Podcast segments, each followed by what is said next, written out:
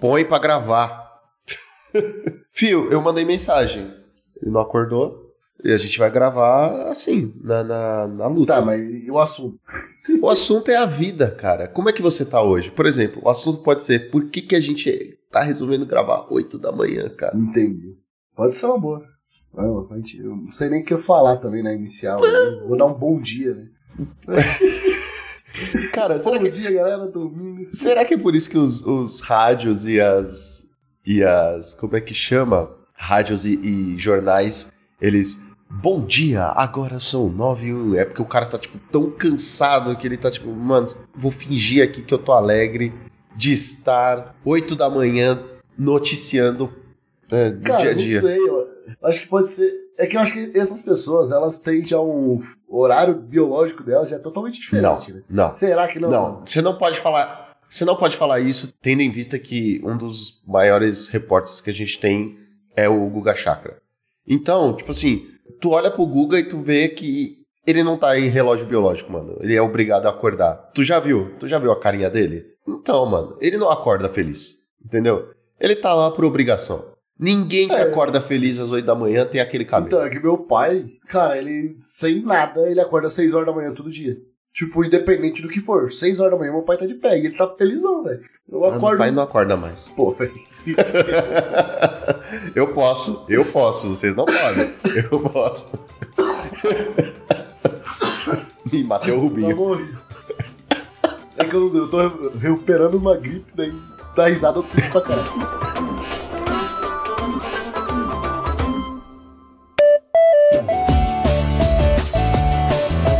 Muito bem, Rubinho, vamos nessa que essa semana temos três eventos para cobrir aqui nos nossos reports. Bora lá, bora lá. Muita coisa acontecendo no nosso maravilhoso formato aí. Bora lá ver o que aconteceu nesse final de semana. Mas antes de qualquer coisa, vamos falar da nossa maravilhosa patrocinadora, a X-Plays. Lá na X-Plays vocês encontram uma incrível seleção de singles para Magic e Pokémon, além também de vários acessórios para o seu card game favorito, como playmats, shields, dados, marcadores e muitas outras coisas. A X-Plays também conta com um acervo incrível de livros e guias para RPG, além de muitos e muitos e muitos board games. Inclusive vocês que estão aí colados com a gente ouviram o último episódio, a gente fazendo nossas recomendações de cartinhas para Brothers War. Vocês encontram todas elas lá na X-Plays e com um descontinho que ajuda a gente e ajuda vocês. Monarchs 5, tudo junto, na hora de fechar o pedido de vocês lá no carrinho de compra, certo? Então corram lá na X-Plays, onde o seu XP vale o dobro. Então bora, Joaquim, bora lá sem mais delongas, já conferiu o nosso Challenger do sábado. Vamos lá, Rubinho. No challenge do sábado tivemos na final uma disputa entre Kudota Burn e Dimir Terror. O Kudota Burn venceu nas mãos do Beiço de Geia, é, nosso querido amigo Carlos Roger. A build dele muito parecida com a É, padrão. a lista dele tá bem padrãozinha do, do Cool Dota, né mesmo, do Burn Cool Dota, só que acredito que vai ser a última semana que a gente vai estar vendo esse Burn. Ele tem muitas cartas que podem ser adicionadas né, na próxima semana, então eu acho que ele tá se despedindo aí, ganhando um, um Challenger, que é mais que merecido, né? Esse deck realmente tomou conta do formato nos últimos meses aí. Então ele tá se consolidando cada vez mais e recebeu várias cartinhas novas também. Então eu, eu acho que na próxima semana a gente já vai ver ele com uma carinha diferente. E a build do Beiço foi com uma cópia de Indies Festivities no main deck, uma carta boa contra Mirror, né? Além de três cópias adicionais dela no sideboard. Então isso mostra o quanto o deck tá presente nesse meta, né? Vamos ver com as adições aí o que, que acontece com ele. Se ele cai, se ele sobe, se ele se mantém aí dominante. O outro finalista, o Dimir Terror, pilotado pelo Folero, é uma versão relativamente padrão do deck, com dois Augur no main deck e duas cópias de Unexpected Fangs. Então, tava uma lista, inclusive, bem bem preparada para enfrentar o Kudota Burn, né? Porque o Augur é um ótimo bloqueador para as fichinhas, o Unexpected Fangs é basicamente a carta-chave na vitória para essa matchup. E eu acredito também, da mesma forma do com Dota Burn, esse deck também vai ser, acho que vai ser uma das últimas vezes que a gente vai ver ele com Augur of Bolas, né? Que agora temos um, uma cartinha nova que veio na última coleção que vai substituir com certeza o Augur ali. Então vai ter mudança também nesse deck. Mais um deck aí que tá fechando aí o, o ciclo dele com essa encarnação, né? Na próxima semana a gente já vai ver outras versões dele também. Verdade. A arqueólogazinha deve entrar bonito aí nessa lista. É a cara do deck. E aí, descendo para o nosso top 4, tivemos os nossos semifinalistas, um Grixis Affinity, pilotado pelo Discover N. É, a lista bem padrão aí, o que tem de diferente são duas cópias de Envelope no sideboard. Normalmente a gente vê Turn Aside, Envelope ou Spell Pierce, né? Ou até mais cópias do Metallic Rebuke para proteger contra o Dust to Dust. O Envelope é uma das que junto com o Turn Aside, que é tipo inquestionável, é, é hard counter mesmo. Custa uma mana azul, instante anula a mágica de feitiço alvo. Inclusive, Joaquim, eu perguntei pro Luffy o porquê do envelope no, no lugar de, por exemplo, usar Turn Aside. E ele falou que além dos Dust to Dusts, o envelope é muito bom contra os Burn, porque ele pega o, o Draw 2 lá, o Impulse Temerário. O Reckless Impulse. Reckless Impulse, sim. Que ele é uma Sorcerer, ele pega com o Dota, ele pega bastante coisinhas também ali, pega Chain Light. Então até contra Burn o envelope acaba sendo melhor e o Turn Aside não pega essas cartas, né? Então por esse motivo ele falou que tá usando envelope, eu achei bem plausível. Agora eu entendi um pouco mais do, do porquê do envelope. É, mas é isso aí, eu, eu gosto muito do Turn Aside, mas agora tá, pelo, pelo metagame parece que faz mais sentido realmente. Verdade, é. Tem isso, né? A flexibilidade dessas cartas resposta ao Dust to Dust pode variar, inclusive, em relação ao resto do meta, né? Cartas que você use para anular o Dust, mas também consiga pegar outras coisas que você vai enfrentar. É uma boa pedida. E aí o outro semifinalista foi o Azorius Colgate, pilotado pelo Kaza, é um antigo jogador especialista em Tron, e ele foi com a versão bem quadradinha, bem padrãozinha da, do deck, né? Com dois Suffocating Films, dois Spell Pierce, dois Guardian, o resto tudo quatro cópias. E aí, descendo pro nosso top 8, tivemos mais um é, Azorius Colgates, pilotado pelo Dissonância, a, build dele com algumas variações nos flex slots aí, com um Dawnbringer Cleric, que tá aparecendo bastante nas listas mais recentes. Uma cópia de Curse of Chains também, é, que também está se tornando comum ver respostas no main deck para Guardian of the Guild Pact, né? E aí com isso ele sacrificou um Brainstorm e um Suffocating Films no main deck.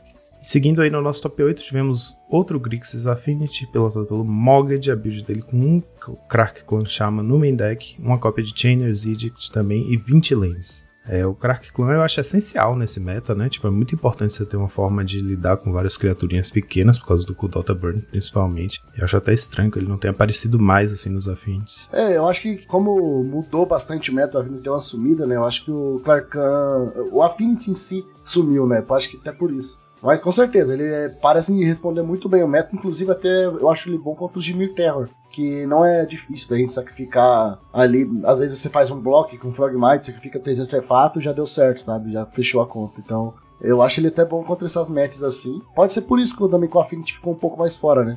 Acho que jogar com mais Clarkan no main deck, com essa recursão ainda do, do Blood Fountain, pode ser o, o que realmente o deck precisava, assim, para voltar. E aí, seguindo o nosso top 8, tivemos um de Mir Terror, mais um, pilotado pelo White Sar. A build dele com 17 lands, 2 Algur também, parecida com a do finalista Foleiro, só que a diferença é que ele tá com uma cópia só de Fangs no main deck e mais duas no side. E fechando o nosso top 8, tivemos mais um com o Dota Burn, pilotado pelo Loyopoyo 2001. A build dele bem quadradinha, ele tá com duas cópias de Lava Dart, e aí todo o resto são quatro cópias. Então ele foi para quatro, que é Sig Flame Breather, né? O Boca de Cachaça. Com isso tirou aquele um Fire Blast, que às vezes usava, um Goblin Bushwalker, que às vezes usava, e deixou o deck bem quadrado mesmo, com 18 lands. E aí com quatro cópias de End the Festivities no sideboard. Então tá garantido aí contra a Mirror de limpar sempre os, os Goblinzinhos do oponente. E aí, só chamando a atenção para o fato de que com isso, nosso top 8 foi basicamente um, um espelho, né? Foi com Dota Burn de Miterro, Grixis Affinity Azorius Calgates. Aí, Azorius Calgates, Grixis Affinity de Miterro com o Dota Burn. Então a gente teve dois de cada um desses. Os principais, acho que hoje em dia, os quatro pilares do nosso meta, né? Apareceram exatamente duas cópias de cada um nesse top 8. É, bem interessante. Eu acho que é realmente os decks que estão. Não, é, não chega a ser um pedra, papel e tesoura, né? Mas é como se fosse ali. São os quatro decks que são os predadores ali. E eu ainda coloco o Dota Burn como o cara que tem vantagem, porque eu vejo ele na, na vantagem na maioria dos decks ali. Eu consigo ver ele com vantagem contra o Azorius Calgates, eu vejo ele com vantagem contra o Terror. Talvez o Affinity consiga lidar um pouco melhor com ele se tiver mais Clarkana. Mas dependendo da build, mas dependendo ainda da build, ele ainda tem vantagem contra o Affinity. Tem, ele tem um passinho a mais ali o Dota Burn, mas de resto tá bem definido, eu acho o metagame tá bem focado nesses quatro decks, realmente. E nos top decks, refletindo isso que a gente acabou de conversar aqui, o Dota Burn 34% do meta, Affinity, 19% do meta em segundo lugar. E em terceiro lugar tivemos Calgate e Jimmy Terror com 16% do meta cada um. Agora vamos lá pro nosso Challenger do domingo. No domingo, mais uma vez, o Kudota Burn aparece aí como campeão, pilotado pelo Mahers, com duas cópias de End of Festivities no main deck, então mais uma vez, né, mostrando a popularidade do deck para a própria lista do campeão ser preparada contra a Mirror e também contra Colgates, né? End of Festivities realmente tem sido uma carta forte nesse meta.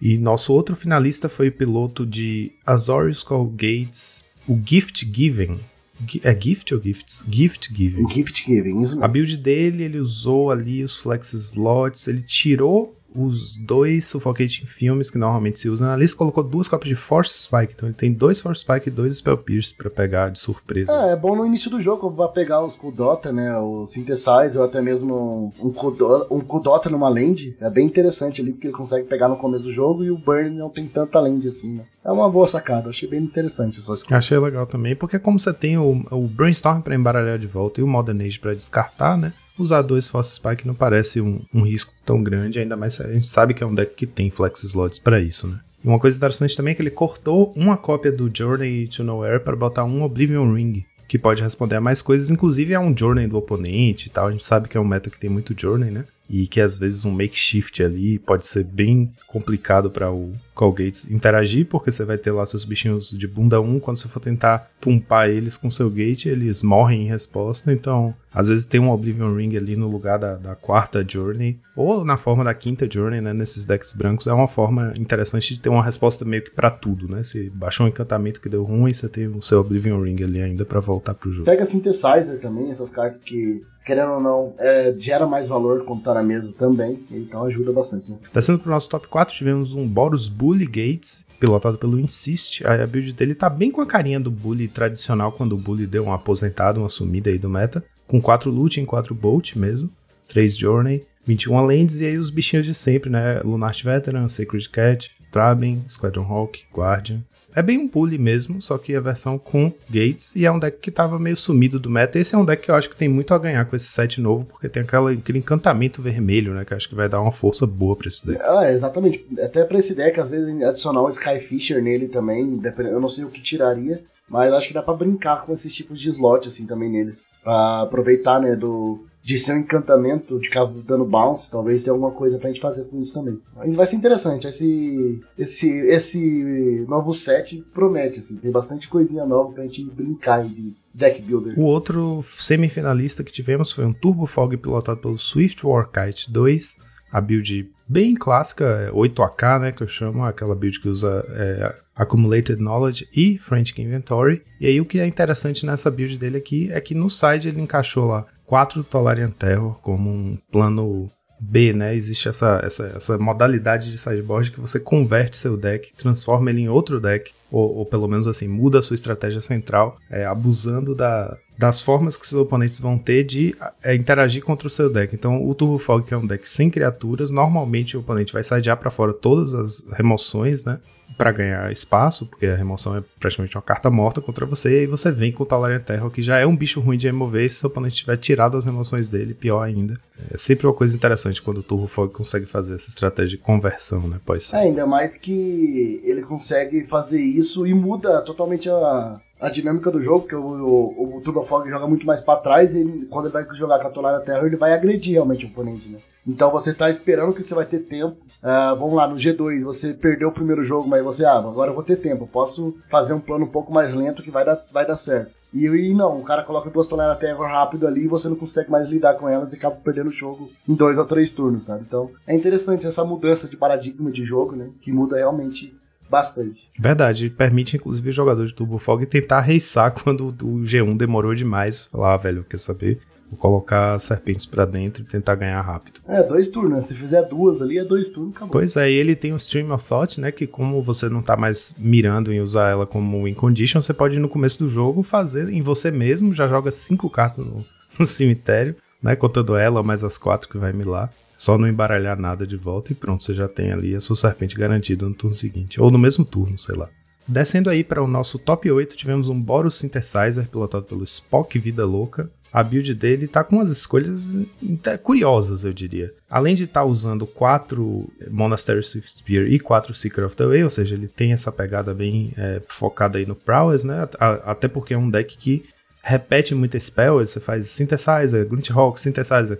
É normal castar duas, três, quatro non-creature no mesmo turno. Então, essa estratégia, essa build assim que usa quatro de cada um dos Prowers, eu acho interessante para esse deck tá usando 3 com Dota, mas ele tem a escolha de umas cartinhas aí, que é uma Celestial Flare, que é instante, né? Custa duas brancas e o jogador alvo sacrifica uma criatura atacante ou bloqueadora. É uma carta péssima de você encontrar encontrar com o Synthesizer, né? Porque mesmo que você ainda possa usar ela no seu turno na hora que você for pro combate, o oponente tá sabendo que ela tá ali, né? Exilada, não vai bloquear e perder o bloqueador. A não ser que seu bicho esteja batendo muito, né? Exato, é. E aí tem uma cópia também do Foundry Helix, né? Que é aquela de 3 manas, como custo adicional sacrifica permanente. Se for artefato, você ganha 4 de vida e ela causa 4 de dano a qualquer alvo.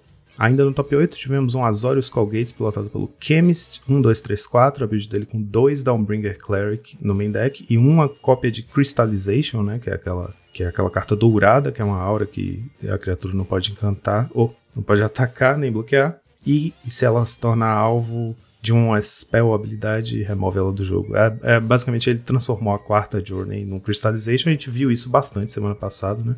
E o Dawnbreaker Cleric também, que está se tornando um, uma carta bem comum nesse deck uma cópia ou duas cópias, porque é, basicamente é uma carta muito boa nesse meta, ele entra e ganha vida na pior das hipóteses, que já é muito bom contra o Kudota, e ele poder destruir encantamento interage muito bem na Mirror, né? Você pode destruir uma Journey ali, voltar um bicho, até inclusive destruir uma Crystallization e voltar o seu Guardian, que é uma carta fundamental nessa match. É, e sem contar o corpo, né? O corpo também dele é bem relevante. Mesmo ele ganhando menos vidas, por exemplo, que o Lone Missionary, vale muito mais a pena ele, porque ele vai ganhar dois vidas e vai ser um 3 ali para bloquear ainda várias fichas, né? É, é, bem interessante, realmente. É uma carta muito boa. Ainda no top 8, um Orzhov Ephemerate, pilotado pelo Aaron G. Aqui sim uma listinha bem diferente do que a gente está acostumado, né? Fora, bem off-meta mesmo. 28 criaturas, é, nas cores Orzhov, né? Incluindo aí vários, vários bichos que, com ETB, claro, porque o deck usa 4 Ephemerate de spell, são 12 spells. É, 4 Cast Down, 4 Diabolic Edict, que é o Edito de instante, né? E 4 Ephemerate. Então ele tem 20 lands, 28 criaturas, 12 spells, essas são as spells. Aí ele vai ter de tudo que tem ETB interessante, né? Nas cores. Traben Spectre, Dawnbringer Cleric, Spirited Companion, que é aquele cachorrinho de 2 manas 1-1 um, um, quando entra down draw. Inspiring Overseer, que é o 3 manas 2 1 voar, quando entra você ganha um de vida e compra uma carta. Tá usando quatro cópias do Dianteira Branco, né, o Goliath Paladin, duas cópias do Vampire Sovereign, que é o, o Gary 2.0, o 5 manas 3 4 voar quando entra Drena 3, e tá usando três cópias do Pegasus Guardian, essa carta que demorou para aparecer. Cara, eu tô eu não imaginava, realmente, muito interessante essa essa escolha dele aqui. Pois é, é uma carta de é, Baldur's Gate, né, o Commander Legends Baldur's Gate, custa 5 qualquer, um branco 3 3 voar é uma criatura, Pegasus. E no início da sua fase. Como é na, no início da sua fase de fim de turno, sua end step, se uma permanente que você controla saiu do battlefield esse turno, você cria um Pegasus 1/1, um token de Pegasus 1/1 branco com habilidade de voar. Então ele interage bem com o deck se você resolver ele, né? 6 manas, 3/3 voar. E ele tem uma aventura também, que é Rescue the Foe,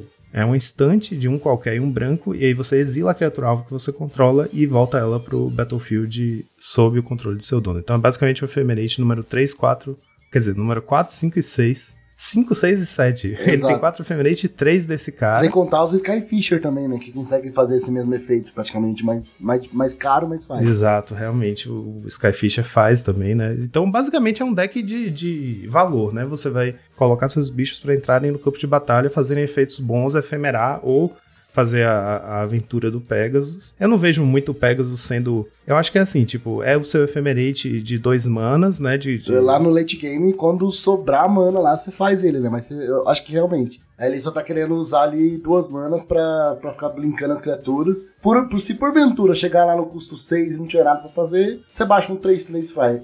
3 3, meu Deus, tá difícil falar hoje. 3 3 fly ali. e, e já começa a bater, né? Então é bem interessante. O corpo dele não é um corpo de se jogar fora, mas realmente, seis manas por um 3-3 ali, a gente consegue fazer coisas melhores no formato, mas a aventura dele, acho que valida ele tá no deck. Exato, é. É basicamente isso. A aventura é um spell super castável, super dentro da estratégia do deck, e ele fica ali como um bônus grampeado na carta, né? Se você conseguir castar, beleza. Aí interessante que o deck tá usando três cópias de Bojuka Bog no main, né? A gente sabe que é nesse meta atacar cemitério no main deck tem sido bem válido. E também duas cópias de Unmake no sideboard. Unmake é aquela mágica instantânea que custa três manas híbridas Orzhov, né? Que é ou preto ou branco. E aí é, exila a criatura alvo.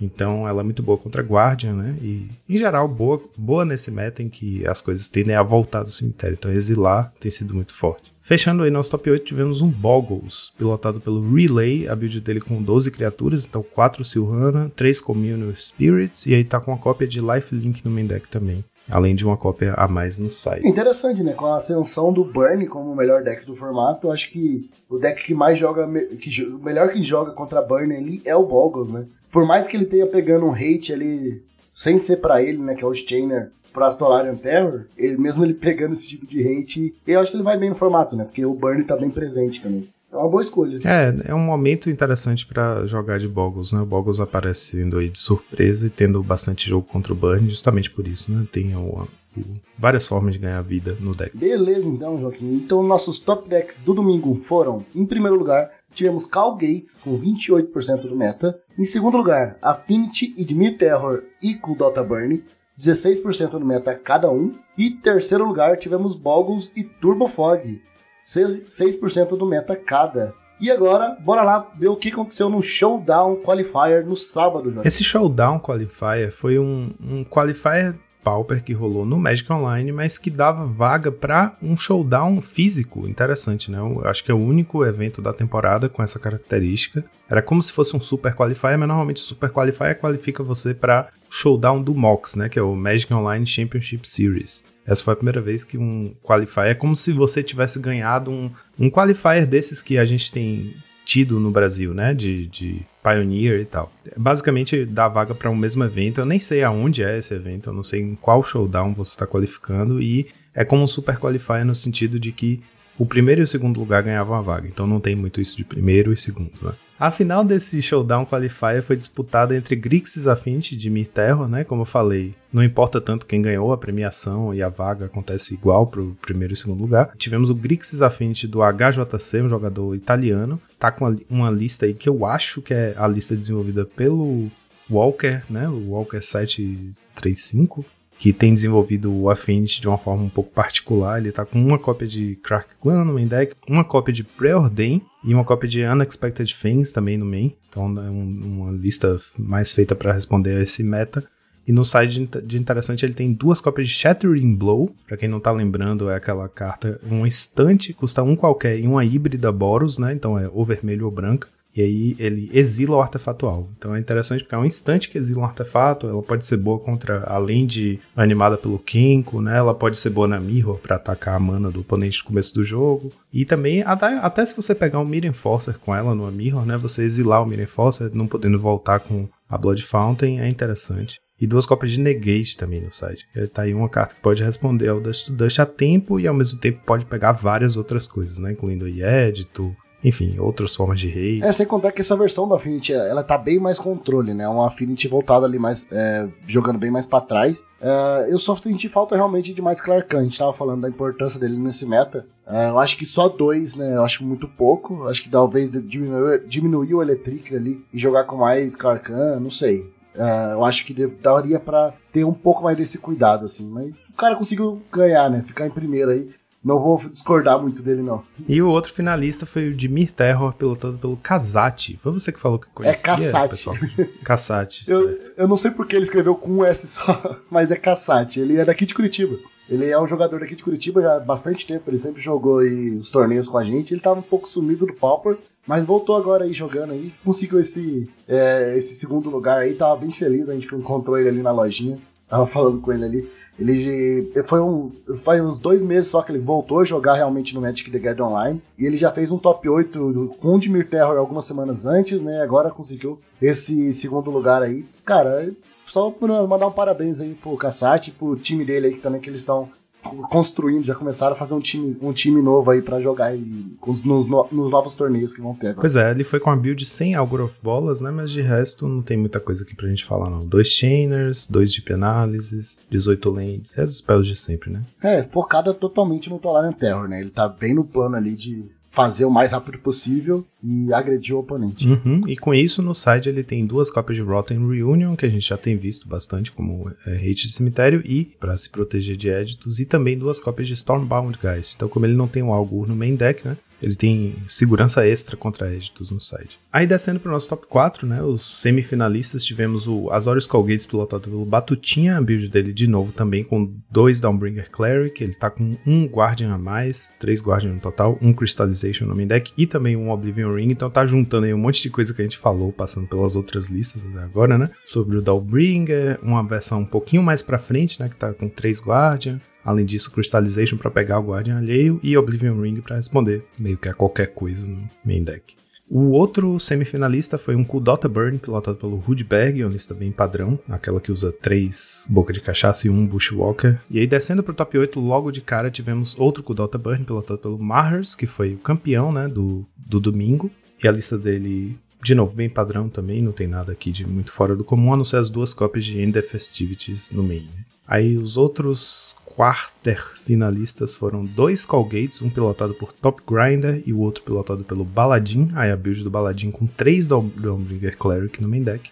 E duas cópias também do Coalition Honor Guard, né, que é o Standard Bearer bundudo. 4 manas 2-4 e tem a mesma habilidade do Standard Bearer, né? Quando o oponente for castar uma spell ou habilidade que possa dar alvo nele, tem que dar alvo nele. Então você, você tem que escolher algum Standard Bearer em jogo, isso nulifica os pumps do, do, dos gates adversários, né? O oponente tem que tirar o seu Standard Bearer do campo para poder é, pumpar os próprios bichos. Ele tá jogando com uma cópia também de Destroy Evil, né?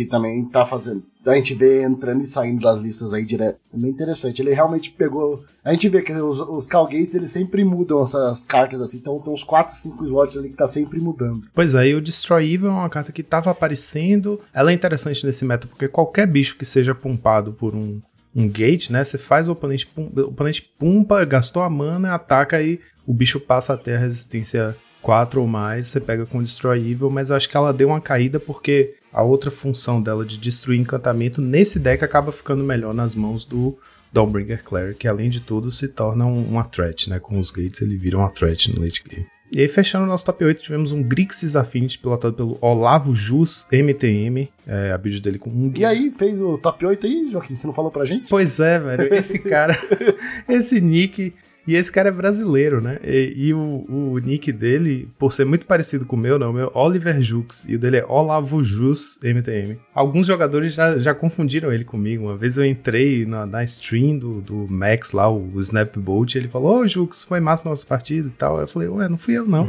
Aí eu fui ver que tinha sido esse Olavo Jus. Enfim, ele tava de Grixis Affinity, a build com uma Gear Seeker no main deck, além de um Gurmag, um Chainers e um Filmes no meio. Então, beleza, Joaquim. Os top decks do Showdown foram Cool Dota Burn em primeiro lugar, 31% do meta. Em segundo lugar, tivemos Affinity e Calgates, 25% do meta cada. E em terceiro lugar, tivemos Dimir Terror, com 13% do meta. É, mais uma vez, as nossas quatro pilares aí, representando os top decks. É, mostrando que cada vez mais eles realmente são o nosso pedra, papel, tesouro. Então, Rubinho, agora vamos para a listinha da semana, já que é a sua vez do ping-pong, né? Estamos no, na semana Pong, e aí é a sua vez de trazer a listinha pra gente. Como de costume, então, Joaquim, eu viajei lá para as Filipinas dessa vez, né? Vou lá perto do Japão, só vou olhar a lista lá do outro lado do mundo. e eu achei um campeonato bem interessante lá, de teve 56 players, e o primeiro lugar desse campeonato foi um Canadian Threshold, que é um deck que a galera já jogou já no passado, né? Já teve uma estratégia bem parecida com isso. Nada mais é do que um Temur Threshold, que você... Eu não sei se Canadian é, se remete a Temur, eu não conheço, não tô tão antigo assim. Você pode falar para mim ou não. Mas é, basicamente é um deck, um deck Temur, baseado em lands é, com lands nevadas, né? Então você tem ali quatro cópias de Delver, Delver of Secrets, quatro cópias de Tonlaria Terror e três cópias de Nimble Mongoose. O Nimble Mongoose é uma carta bem interessante, eu acho, que eu vi ela ali, eu já me apaixonei, que é uma cartinha de uma mana verde apenas, ele é um barra 1, e quando você e já tem manto, né? Então você ninguém, ele não pode ser alvo de mágica ou habilidade. E se você tiver sete ou mais cartas no cemitério, que é o Threshold, né? Que é a habilidade Threshold, ele ganha mais dois mais dois. Então ele fica um 3-3 ali com uma mana também. e tem, já tem proteção. E como o deck já é focado né, em fazer coisas com o cemitério, ele uniu essas três criaturas para deixar mais forte isso, né? Então ele tem ali ó, todo aquele arsenal de, de cantrips para jogar cartas no cemitério, como o Brainstorm, o Totscour, o, também o 2 Metal Note, Spell Pierce, Force Spike Luz e Focus como, e Dispel como counters ali para conseguir proteger de alguma forma as criaturas. De remoção tem 4 Lightning Bolt, que pode ser também dado na cara os danos, né? 4 Scred. Então o Scred voltando aí também, eu achei bem interessante essa escolha. E tem quatro, é, três Counter Spells e um Modern Age como a, a, a 12 criatura aí também, para também ajudar nessa questão de ficar milando o, o deck. E dois de penálise. É um deck bem interessante, assim, porque eu achei que ele usou a, a suíte de criaturas dele bem é, certinha, bem focada no, no plano. Nenhuma delas é, joga contra a outra, né? Então, tipo, não é igual a Tolarian Terror e o Gurmag, que parece que eles são um nombo juntos, né? Porque a Tolarian Terror precisa de carta no cemitério e o Gurmag tira essas cartas. Aqui ele poderia teria a opção de jogar com o Delve Verde, esse é o nome dele agora. É um macaco lá de 4-4 que tem. É, Rooting Mandrills. Isso, Mandrills, Rooting Mandrills. Poderia jogar com ele também, mas a escolha do Nimble Mongoose ali deve ser por causa da proteção também. E ele vai, vai como você já vai colocar as cartas no cemitério para Tolarian, ele já se aproveita disso. Então achei muito muito certinha a lista, gostei bastante. Fez top 1 no campeonato de 60 players aí mais ou menos, né? Então, é, eu acho que é algo assim a gente a se levar em consideração. Eu já fiquei com muita vontade de, de montar esse deck para jogar aqui na lojinha. Tem Fire Ice também, esqueci de comentar isso, mas tem Fire Ice ali também que você ama também, Joaquim. Então já trouxe, já pensando em você também nessa parte aí. E o sideboard dela é bem básico ali, né? Tem os, os sideboard de Izet, né? Que é os, os Pyroblasts e os, os, Red, o, os Pyros e o Hydroblast, Relíquia. É, como tem verde, pode jogar com Ether Day Storm. E também Gorila e um, uma cópia de Smash to, é Smash to Dust, que é o, uma, uma sorte lá que é uma modal, né? Que ela consegue destruir artefato, dar um de dano em tudo. Então é bem versátil. Eu achei um deck bem versátil, um deck diferente aí pra gente é, conseguir jogar nas lojinhas também. E eu acredito também, para quem já tem os Scred, tava com ele guardado aí, ó, na, na gaveta, é um deck para você desaposentar o seu Scred aí e voltar a jogar. Então eu gostei bastante, muito provavelmente eu vou jogar nas próximas semanas na lojinha com esse deck aí também. Pô, Jobinho, muito interessante, cara. Você falou do nome, né? O Canadian Threshold. É, o, o nome, a origem do nome é que na época existiam vários decks é, de, desse estilo, assim, Agro Control, Tempo decks, que eram verde com azul, né? Basicamente o azul para castar um monte de cantrip e anulações e tal, e formas de, de, de disrupção como é, Stifle, né? Tipo, Wasteland, ele tinha várias formas de, de atrapalhar a mana, o desenvolvimento de mana do oponente e usava criaturas, ou criaturas que cresciam conforme você ia castando spells, como Quirion Dryad, a gente já falou nela aqui nos What If. É uma carta que era rara, já desceu para incomum, talvez um dia seja comum, que é uma, um qualquer, um verde, 1 barra 1, uma Dryad.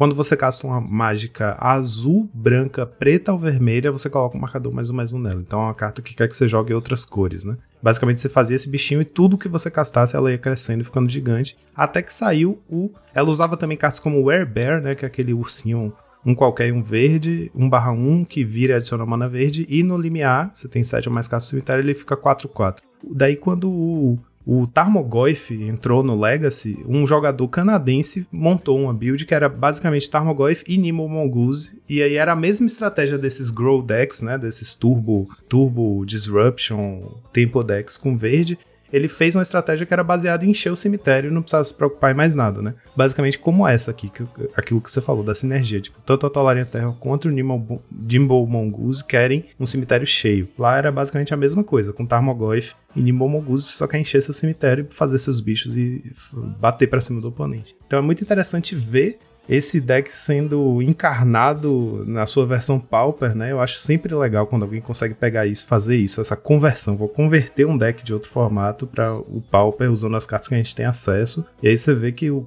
o formato realmente tem um alcance muito grande, né? Porque muito desse deck é muito parecido com, com esses é, Turbo Grow decks da época, porque as threats basicamente é a mesma coisa, né? Delver e Mongoose, e agora Tolarian Terror, eu diria que pode ser inclusive melhor do que Tarmogoyf.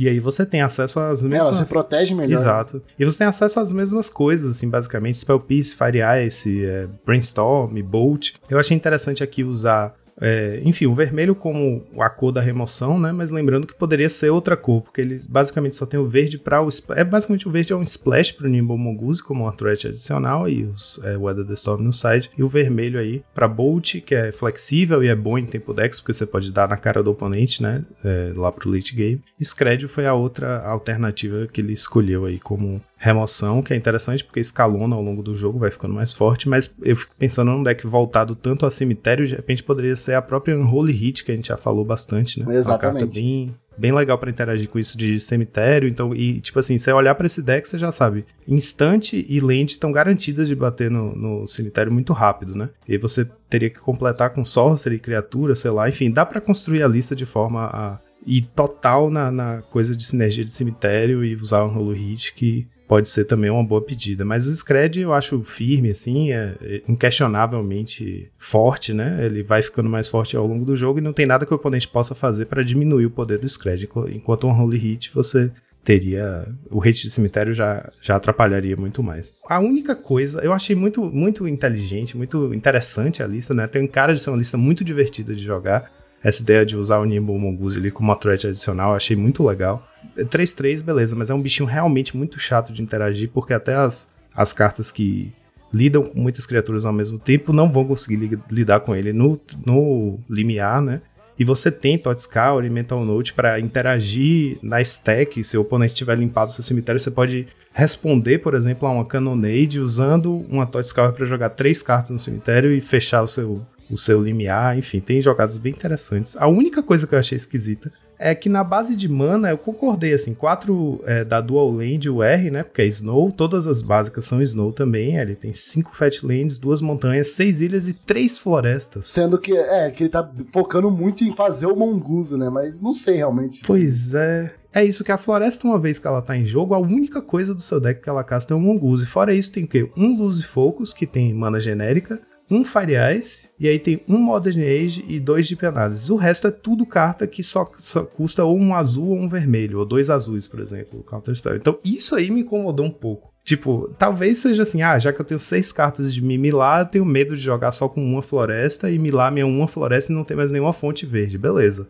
Duas eu concordaria, mas três me parece muito, sabe? Mas assim, ficou, foi campeão de um torneio de 56 jogadores, talvez a mana não tenha atrapalhado tanto quanto pareça olhando assim. Eu fico pensando quantas vezes vou, comprar uma mão que vai ter duas florestas, um, um Ash Berries e eu vou chorar e equipar. Exatamente, não, você não vai querer equipar uma mão com isso, né? Quando tá com duas florestas, três florestas, você vai é um Mulligan, muito provavelmente é um Mulligan. A não ser que você tenha três mongus na mão. É, pois é. Mas é isso, achei a lista muito legal, principalmente por resgatar esse arquétipo, né, que tá aí na história do Magic, que foi tão importante no Extended, no Legacy e tal, e trazer ele pro Pauper. Eu sempre acho muito legal quando as pessoas conseguem fazer isso, essa conversão.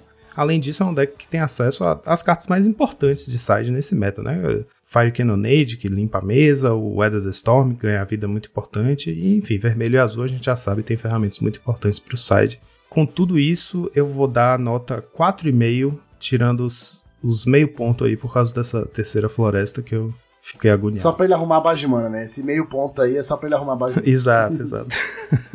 pra ele ficar esperto e falar, ô, da próxima vez eu vou com a mana certinha pro Joaquim me dar 10. Mas é isso então, Joaquim. Fico feliz que você tenha gostado desse, desse deckzinho. Eu já, já vinha conversado isso nas lojinhas, né? Que eu queria montar alguma coisa nessa estratégia de limiar também, para aproveitar, né? Sabendo que a Tolar na Terra também se aproveitava disso. É aquele negócio, né? Vamos Vamos unir o, que as criaturas têm em comum pra gente conseguir criar algo novo. E acho que tem coisas pra gente é, explorar muito ainda no nosso formato, que são essas cartas mais antigas, né? que pode ser que elas voltem e, façam muito resultado agora. Então é isso, Rubinho. Com essa listinha maravilhosamente nostálgica, só nos resta uma coisa: soltar a vinheta.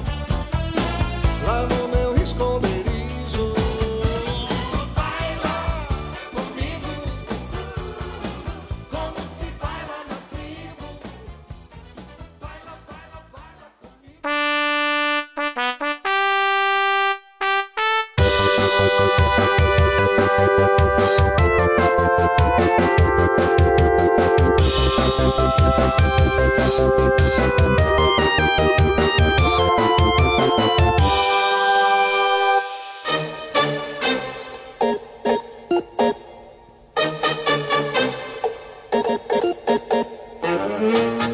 isso dentro de mim, não, mano. Tipo, acordar às 6 da manhã e é isso. Não, não, não funciona pra mim. Pra mim tem que ser 10 horas pra frente. Ma- E olha lá ainda. Não, não. não.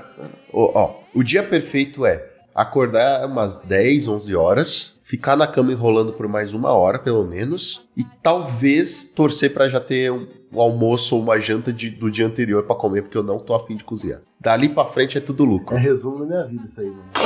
Resumo da minha vida. Eu tô falando o dia perfeito pra mim, o, o Rubens meteu, é o resumo da minha vida. Vantagens do home office. Pra você, Joaquim. O quê? O quê? Joaquim não, não sabe nem o que tá acontecendo. Bom dia, ligou, Joaquim. cara. Eu tô aqui tomando meu segundo gole de café. Mas a gente não vai fazer a frase. Bom não, dia, Joaquim. Nós estamos. Já começou o Então... programa, Não, meu peraí, filho. vamos gravar Frase só de coerrola. de backup. Olha a cara de som de Lucão, meu Deus do céu, velho. O que, que a gente tá fazendo aqui? Fio, eu não tirei nem o pijama. É, O que, que a gente tá fazendo aqui? A gente tá fazendo aqui obrigação, cara. As pessoas têm que entender que esse programa é.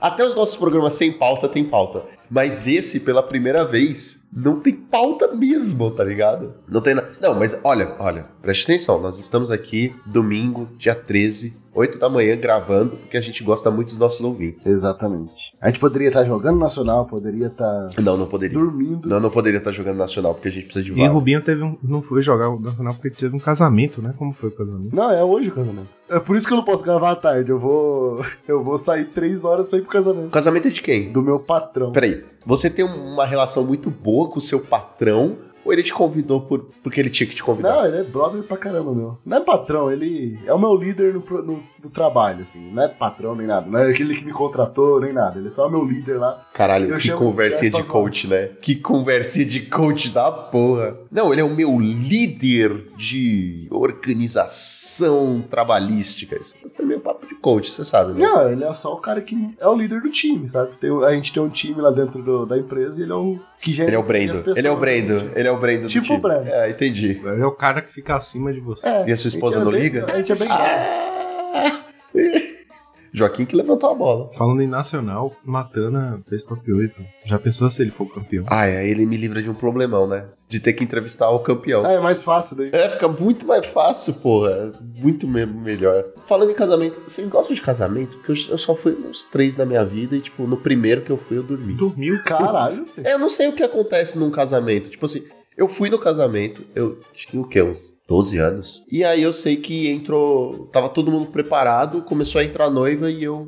Depois eu dormi, eu não lembro o que acontece. Eu acordei com todo mundo batendo palma, acho que no final. Rapaz. Eu dormi. Tá, você fala da cerimônia do casamento. É, porque o legal é a festa. É, ninguém vai pra cerimônia. A gente vai pensando na festa, cara. Comer e beber de graça. Então, É isso. mas eu não sei o que acontece na cerimônia de casamento. Tipo, mesmo porque, como eu falei, eu dormi. Não é que eu fui, eu dormi. O Então, padre fala: Boa noite, Eu fui em amigos. poucas. Essas duas pessoas vão se casar. Oh, os gatos.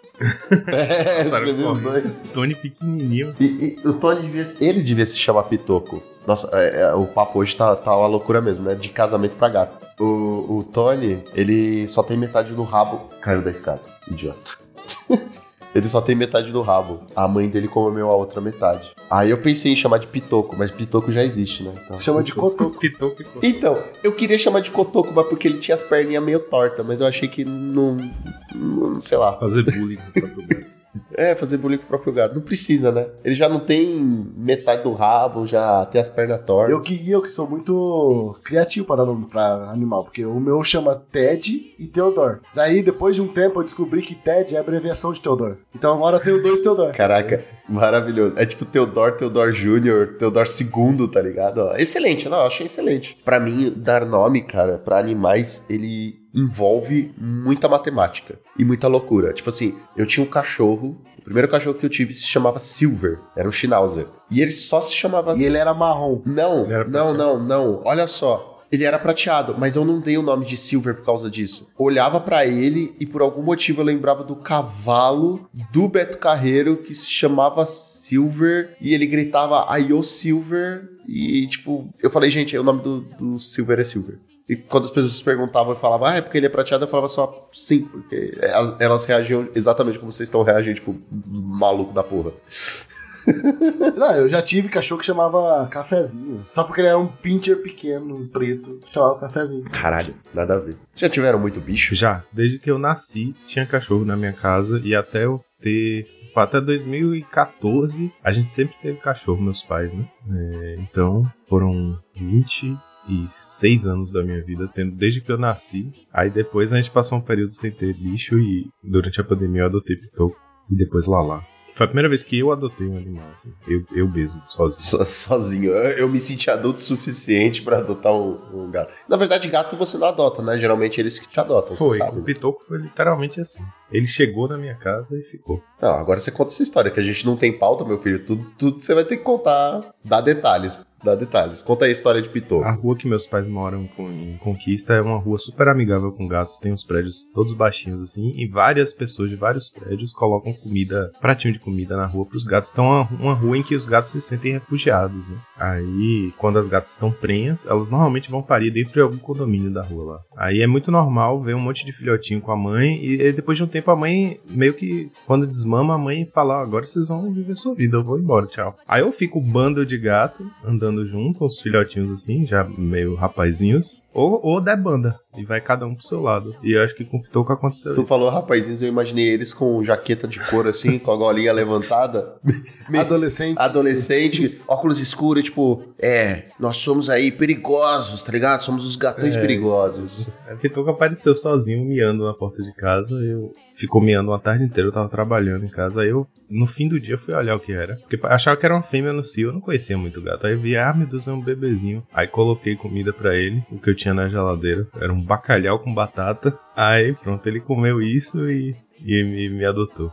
Aí tava super frio, eu coloquei, uma, eu coloquei uma caixinha, uma caixinha do lado de fora forrada com a camiseta, ele dormiu na caixinha, no, do lado de fora e tal. E no outro dia, quando eu fui procurar ele, eu olhei pela janela e ele não tava mais na moita onde ele tava se escondendo. Ah, então foi embora o gatinho. Aí quando eu cheguei na sala, ele tava deitado no sofá, enroladinho, entrou pela janela do sala. Assim, assim, só queria apontar um negócio que se eu tivesse perdido na rua e você me desse bacalhau com batata, eu também ficaria na casa. É. é muito fácil me ganhar com comida, então assim, eu, eu também ficaria, sabe? Também daria um jeito de tentar entrar e tentar comer de novo bacalhau.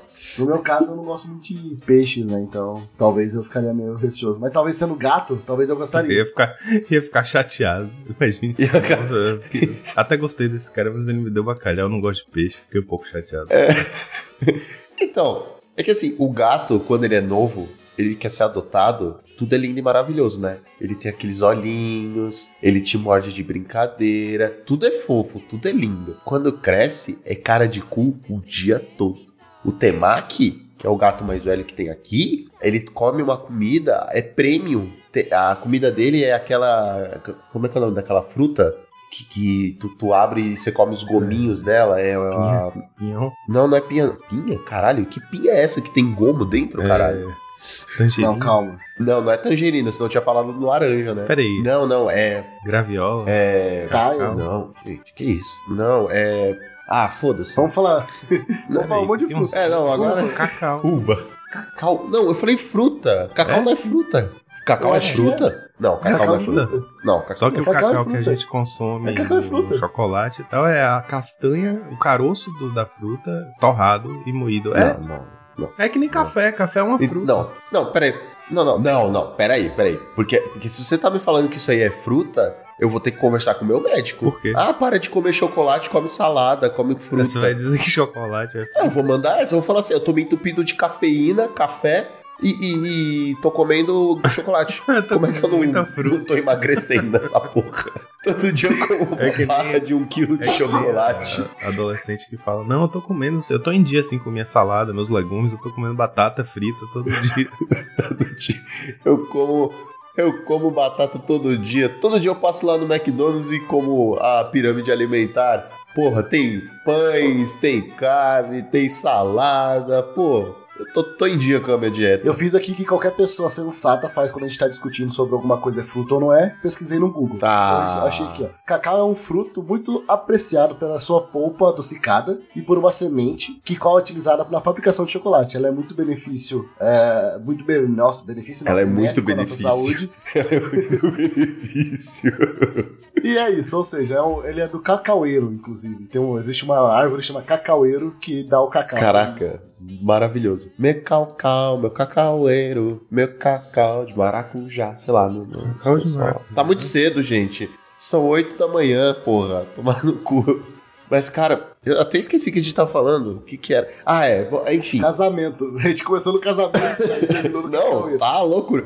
Não, não, a comida do gato. A comida do gato é com. Enfim. Tem, tem, tem uma fruta premium, aí tem tipo mirtilo, Nossa, aí a carne. É, uma carne pica lá que também vem. Não é carne de pica, tá? É uma carne foda só, uma carne pica. E aí a gente coloca pra ele, ele dá duas cheiradas, come um grão e vai embora. Com aquela cara de bunda. É, e- isso é o Ah, gato É isso que você me dá? É, nossa, é essa comida premium? É isso que você chama de premium? Que porcaria. Eu acho que eu seria esse tipo de gato. Você é fresco pra comer? Não sou, mas o que eu não gosto, cara, eu realmente não como. Sola de Peixe, assim, sapato. geral. sola de sapato. Ai, não gosto. Não como. Não, tipo, peixe. Eu, eu não gosto de peixe. Então, se tem alguma coisa com peixe, eu falo, cara, eu vou comer tudo menos o peixe. Eu não como, tipo, coisas que eu não gosto muito, assim. Agora, agora eu imaginei, o- eu imaginei o Rubens indo no rodízio japonês, tirando a, a, a, a não, não, folha que eu volta. Aí ele come só a. a- a- come só a folha em volta, aí pega o arroz, come só o arroz, pega as frutas, come só as frutas e deixa, deixa o Ou peixe. então vem o nigirizinho, que é o, Não, não, que é mas o sashimi peixe eu gosto, eu- o arroz embaixo e o peixe em cima. Ele tira o peixe, come só o arroz. Me, me vê o sashimi. Me vê sashimi sem o seu mi, por favor. Salsar. Salsa. Salsar. Mas, mas peraí, tu, tu come comida japonesa, então? Eu amo muito japonês. Você sabe que é peixe, Eu né? não gosto de Eu só peixe. sem ser... Então, mas eu não gosto de Frito peixe.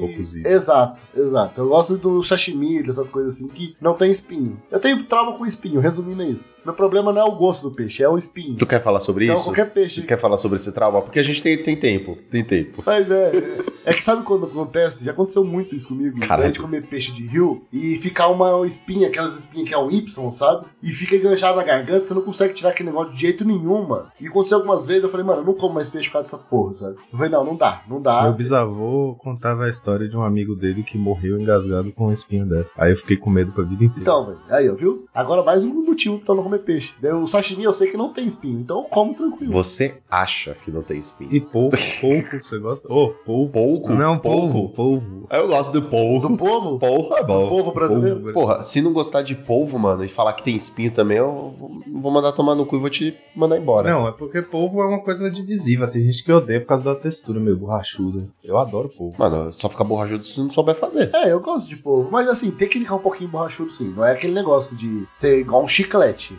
Tem uns. Se ficar igual um chiclete, você não come. Mas ele um pouquinho borrachudo ali é gostoso, cara. Um polvinho grelhado. Um pouquinho assim, borrachudo. Parte tostadinha. Puta, polvo, puta, agora eu fiquei com vontade. O polvo tá tão caro. Fazendo a Ai, churrasqueira, porra, né? Mano, aqui em São Paulo, Agora eu vou ter que ir atrás de um. Nessa quest, atrás de um churrasco de polvo em domingo em Salvador. se fudeu muito, cara. Pô, mas você tá em Salvador, cara. Eu tô em Curitiba. Eu não vou achar mesmo. Aí você deve achar, né? Aqui, aqui até tem, mas é caro. Ainda mais de domingo. Cara, eu fui num, num restaurante japonês lá na Liberdade, óbvio, que se chama. Esqueci o nome. Não, não é esse o nome. É, eu não lembro o nome, juro que eu não lembro o nome agora. Mas ele fica tipo, você sai do metrô, ele tá na frente. É um, um daqueles prédios que você fala, puta, o que será que tem aqui dentro? E você, quando entra, tipo, caralho, é um É restaurante. aquele que é, que é buffet? Entrou pra, entrou pra passear e você entrou pra É comer. aquele que é um buffet? Isso, isso. É, é 150 pila cada pessoa lá. Ah, né? não, é porque Então, tem, tipo- tem esse esquema que você come livre, né? Um buffet livre, e o outro. O outro Isso, é- isso, e, o, e é, tem o eu prato. Ah, não, não, não. Eu- então, é, a- é por Sim. pessoa lá. Então eu entrei. Primeiro que você sobe uns, uns andarzinhos assim, bem de boa, é um hotel Ah, lá tô também. ligado, tô ligado. Agora eu entendi. Fio, tem comida, assim, não é grande o, o, o buffet, assim, de tamanho, mas tem muita variedade, tá ligado? Tem polvo, tem camarão, tem lagosta, te- tinha churrasco Ai, coreano, porra. tinha coração de Por tá galinha. isso, Puta, porque a gente tá com fome, porque são 8 da manhã e a gente tá morrendo de fome. Eu não tomei café, por exemplo. Eu tô comendo uma bala de café da O manhã. meu café foi isso aqui, ó. Foi um pudim. Ai, égua! Ai, meu gato me mordeu! Caralho, o maior! Ao vivo. Nossa, mãe do céu! Ai, cara. Eu acho que ele quer comida, Filha da cara. mãe, deixa eu lá, pô. Ai, vai falando aí. Puta, dura pra caralho. Ai, você tem sorte que é um programa sem pauta. Seu cretino. Ai. Olha lá, muito bom ele indo direto pra ração. A galera não vai estar vendo, né? Mas a gente tá vendo aqui o gato do cão esperando ele colocar a comida. Morde e já vai direto pro prato, sabendo que, que funcionou.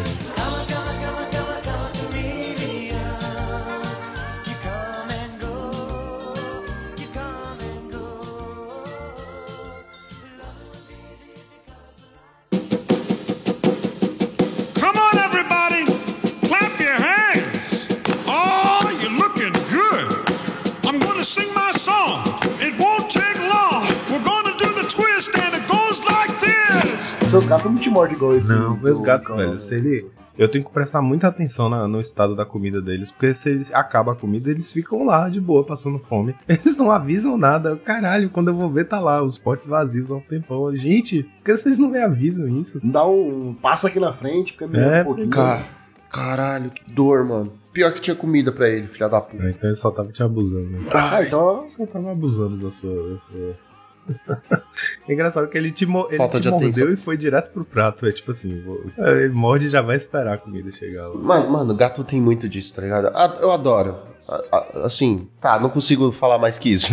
Eu gosto do, do, do Temaki, mas é foda, tá ligado? Que ele é muito de lua. Tipo assim, você tá lá parado, fazendo carinho nele e de repente ele te ataca. Pitoca é assim? A gente tá falando exatamente disso da hora que você tinha levantado. Porra, bicho de lua da, da porra, mano. Pra que morder? Pede, fala. Desenvolve a fala, cacete. Não consegue miar, consegue falar. Daí acontece aquele negócio, né? Ele começa a falar pra, com você, daí você. Meu Deus, tem que mostrar isso pro mundo. Você chega lá e mostra coloca ele num, palquinho pra galera ver. Não, não, não. Porque eu sei que se ele falasse, ele ia falar muito palavrão. Ah, é lá do, do, do bar. Do bar não, do restaurante japonês. Restaurante japonês. Mano, tem de tudo. Só que foi muito bizarro. A primeira vez que a gente foi, eu e minha noiva, a gente chegou. Aí podia comer de tudo, óbvio, né? Você paga por pessoa. Tinha eu, ela, um senhor oriental, mais umas três pessoas. Esse senhor oriental, sozinho, comeu e pegou todo o camarão, todas as lagostas e sentou com uma montanha. Sentou assim, numa mesa sozinho, numa montanha e começou a comer. Como se fosse Conan o Bárbaro. E eu acho que ele era amigo do dono também, porque, mano, ele tava entrando na cozinha assim, pegando bebida, falando, e aí, galera, não sei o que. Ou ele era o dono. Ou ele era o dono. Não, o dono não pegaria toda a comida. Entendeu? O dono ia falar assim: hum, melhor deixar o cara gastar e pegar a lagosta, falar, puta, que lagosta gostosa, assim, encher só com um prato e ir embora do que eu comer toda a lagosta que eu comprei. É, mas ele é japonês, né? Vai que tem uma. Diferente a cultura lá. Os caras querem ele comer e a galera que se vire. Então não abre um restaurante, filho. E teve um que a gente foi também lá na Liberdade. A gente entrou. Aí é aquele negócio, né? Minha noiva falou assim: Ah, eu tô com vergonha de pe- perguntar quanto que é. Vai lá. Qu- Qual a diferença, mano? Fui eu lá perguntar. Aí o cara, não, só olhar no cardápio. Eu, ah, legal, bacana. Cardápio coreano. Não adiantou porra nenhuma, né? Os caras não tinha cardápio traduzido. Nossa, tô sangrando. Caraca.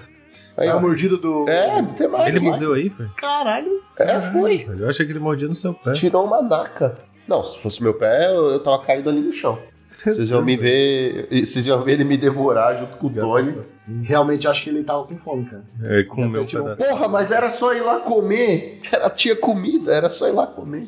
Vem aqui você. O menorzinho também foi comer. Tá até soluçando.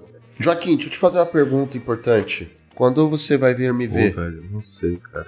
Não sei mesmo. Porque eu acho uma filha da putagem você ter me abandonado e nunca ter Hum. voltado aí. Toda vez que eu vou olhar a passagem tá caro. Quanto que é uma passagem pra cá? Ah, fora de promoção, assim, hoje em dia o padrão tá 1.200 de volta. Ah, não, fica onde você tá, melhor. então, eu Meu perdi, em julho teve promoção de 400 conto e eu não comprei. Nossa, nossa amizade não vale 400 reais, cara. Eu entendo não valer 1.200, mas Eu 400 vou- não conto. vale, pois é, eu vi moça. Vou procurar aqui ao vivo uma passagem. Velho, que coisa louca. Você digitar na barra de busca do Google, Google Flights, aí ele é a primeira, segunda, terceira. É a terceira sugestão do próprio Google, é o Google Flights. Tem duas antes. É que deve ser a. Deve ser Sim, é, promoção, deve ser né? pago, Aqueles é. AD lá. Mas você tem, você tem plano de voltar agora pro, Não, São vou- Paulo, Joaquim? Não, vou ficar pro por aqui. né? Mas assim, voltar pra visitar. sim. Por sinal, Rubinho, tem um amigo meu, um amigão aqui que eu vejo toda semana, que mora do outro lado da rua aqui e que tá pra se mudar pra Curitiba. Eu tô arrasado. Mas vai ser uma desculpa pra ir visitar. Ah, é? Pô, vai morar aqui. Engraçado, porque quando você foi embora, eu fiquei arrasado, mas você tava comemorando, né? Beleza. Não, não, tranquilo, tranquilo. O I-572, ó, se eu for e voltar no mesmo dia, dia 8 de dezembro, eu consigo pagar dia. 572 reais nessa passagem. Aí você vai me ver no aeroporto, a gente joga uma partidinha lá de Flash and Blood, você me ensina e eu volto. Aí, ó, o cara vai pra São Paulo só pra aprender a jogar Flash Mob. Ma- Mas tem que. Caralho. Tamanha escassez de Flash in Blood em Salvador. Mas peraí, você precisa comprar e voltar no mesmo É, dia? pra poder ser esse preço. Mas que porra de promoção é essa? É, não, não é promoção, é preço mais barato. Você, Conheça o aeroporto de São Paulo? Tipo, é isso o nome da promoção? se eu for no dia 1 de dezembro e voltar no dia 7, dá 800 reais, tá vendo? Tá um preço ok. Ok, não é, não é tão ok assim. Ah, não. Então, E de ônibus? Passar seis dias. De ônibus daqui não dá, só se for de conquista. De conquista são 24 horas, eu já fiz essa viagem. Aí, ó, 24 horas. Mano, o Brasil é muito grande, velho. Meu Deus. É foda que não tem um trem, né? Uma, uma ferrovia pra poder pegar um trem. Seria massa viajar. Ah, mas aí você quer demais também, né? Mas, cara, é, é, é muito grande. Mesmo assim, se tivesse É trem, cara, grande, é muito, é muito coisa. Não é que é grande, é que tem muito mato. Aí tem que ficar dando volta. É foda, entendeu? Também. Mas, ó, mas o trem passa no meio do mato também. É, na- ma- o trem não tá nem aí, mas o mato tá aí, né? Porque tu, tu passa o trilho, o mato come o trilho e o trem não passa mais, você sabe, né? Você sabe que um Tem. É um bom ponto. Então, basta uma árvore podre cair na frente do trem e morre todo mundo, você tá ligado, né? Inclusive, mano, é que é coisa de paulista, né? Eu, pelo menos. Aqui em São Paulo, eu morro de medo de um dia o trem resolver dar uma freada mais brusca. E é isso, tipo, cena de filme, todo mundo ser esmagado contra a parede. Premonição, né? Cara, você não tem noção. Na minha concepção, e, e motoristas de metrô e trem que nos ouvem podem mandar mensagem dizendo se é assim ou não. Na minha concepção, o cara só tem duas alavancas: uma que acelera e uma que abre a porta. Não tem como ser difícil dirigir um, um trem. Mas o cara consegue errar. Ele vai abrir a porta e acelera, né? Imagina. Não acelera, mas o, o, o cara, ele consegue parar tão torto nas portas, mas tão torto, que sobra, tipo, uma fresta. Só que não é uma fresta pra você sair, é uma festa. É uma fresta pra você sair e as pessoas entrarem. Eu não eu não sei como é que consegue errar tanto, cara. Eu não sei como consegue. Ah, e o trem não dá ré também, né? Porque eu nunca vi. Não, mas ele tem que voltar, né? Não, mas eu tô falando assim, se ele para muito pra frente, ele não consegue dar ré pra dar, dar aquela, entendeu? Tipo, não, não, vou fazer uma, baliza aqui. Isso, ele não faz isso. Ele, tipo, Mas, cara, deveria poder, né? Porque eh, nos trilhos mesmo, se ele chegou no final da linha, ele tem que voltar pro. Não é não, assim? não, não. Mas aí é diferente. Isso, o, o- como eles fazem. O primeiro e o último vagão, eles são vagões de piloto. Então o cara, tipo, chega no ponto final, vai até Ah, o primeiro O vagão. ré. Então, assim, não- Entendeu? entendi. Daí tem que sair correndo pra ir lá do outro lado pra andar um pouquinho. Correndo a gente sabe que não é, porque se fosse correndo todo mundo chegava no horário. A gente sabe que no São Paulo, pelo menos, nada se faz correndo. Entendi. Por que, que você acha que existe horário de pico? É horário que, tipo, mano, não vou correr. Já tô atrasado. Aí, tipo, cultural já. Pô, pelo menos aí tem metrô. Aqui em Curitiba não tem como ter metrô. Porque é uma cidade que tem muitos rios, né? Embaixo da cidade. Então, se for perfurar a cidade pra fazer metrô subterrâneo, vai alagar tudo. Mas pode fazer trem. Pode fazer trem, né? Então, mas aí isso fizeram uma abordagem bem legal. Fizeram com o ônibus, meio que um metrô. Daí aqui tem um negócio que a gente chama de canaleta, que é umas ruas específicas que só passa ônibus. É como se fosse o metrô de Curitiba. É bem rápido, inclusive. A galera gosta bastante. É que Curitiba também tem o quê? 10 pessoas morando? Saca... Cara, sacanagem. é Curitiba, sacanagem. Mas, mas é, comparado com São Paulo, cara, é um ovo, assim, não tem nada. Porque eu consigo atravessar a cidade, literalmente, eu atravesso a cidade em 40 com 40 minutos de carro. De um ponto extremo pro outro ponto extremo. Mas, mas assim, tipo, é que, é que pra mim, é que, é que São Paulo, mano, eu sempre morei muito em São Paulo. Quer dizer, eu só morei em São Paulo. Então qualquer outro lugar do Brasil que eu fui, todo mundo tem carro e a cidade é um ovo, tá ligado? Sorocaba, por exemplo. É um ovo, mano. Eu vi ônibus em Sorocaba duas vezes na vida, tá ligado? Eu fui lá pra Campos de Jordão. Não vi ônibus, por exemplo. Então, tipo, eu acho meio bizarro isso. Eu, qualquer lugar que não tem um ônibus passando de 5 em 5 minutos, eu acho meio assustador. Aqui passa de 15 em 15. Então, eu moro do lado da canaleta aqui, então a gente tem que levantar tudo aqui, eu tô com preguiça, né? Aqui do lado aqui dá, dá pra ver, eu moro do lado de uma canaleta, que daí só tem ônibus passando toda hora. Ah, isso explica o ruído na gravação. É sacanagem. E você, Joaquim, como é morar em Do Salvador? ponto de vista do transporte público é meio complicado também. Tem metrô, só que o metrô é mais para ligar um, um município que tem da, da zona metropolitana, Lauro de Freitas, com Salvador. Então, tipo, por exemplo, é bom para quem chega de avião. Hoje em dia tem a opção de pegar metrô pro centro da cidade e tal. Só que ele não chega, ele não distribui muito bem para os outros bairros. Então, um bom metrô para você ir, basicamente, para o estádio de futebol, para o centro da cidade e para o aeroporto e além, assim, o acesso norte. Ele não distribui para o resto. O resto você teria que trocar e pegar um ônibus. E o- as linhas de ônibus daqui, o ônibus não é lá da melhor qualidade, sabe? Mas assim, tá bem melhor do que quando eu saí daqui em 2015 para morar em São Paulo. Mudou muito e continua melhorando, assim. Mas em geral, todo mundo usa muito carro, Uber e tal, sabe? Tipo, depender só de transporte público aqui é muito complicado. Eu não. Eu não sei dirigir, então. Quer dizer, eu sei dirigir, eu não tenho carteira de Pois motorista. é, aqui eu, eu uso o carro de minha mãe, só que eu moro com minha irmã e a gente divide o carro de minha mãe que fica aqui. Só que eu não gosto da- desse esquema de ter que usar muito carro, sabe? Eu amava São Paulo não ter que ter carro, não ter que pensar em carro, dá pra pegar metrô e ônibus pra todo canto e tal. Isso pra mim é muito melhor. Se mudou porque quis, né? Assim, só tô dizendo. Só tô dizendo. Pô, eu, eu não me vejo mais sem carro, cara. Eu, eu dirijo desde os 13 anos de idade, né? Isso é, é um crime. Né? Como, como é que é? Como é que é? Desde os 13?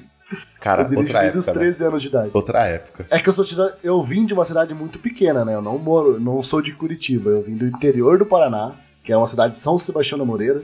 Tem 9 mil habitantes somente. Bem, é um, você acha que Curitiba é um ovo? É, é tipo a gema do ovo. é muito pequeno. Tem- Eu conhecia todo mundo. Quando eu saí de lá em 2015, meu tio era prefeito da cidade, ter uma noção. Eu, a- a- quem comandava a cidade era meu tio, assim, parente, né? Hoje não é meu tio, mas minha tia é vereadora. A mulher desse cara, do meu tio que era prefeito, minha tia agora é vereadora. Então, é esse negócio lá. Eu sempre conheço.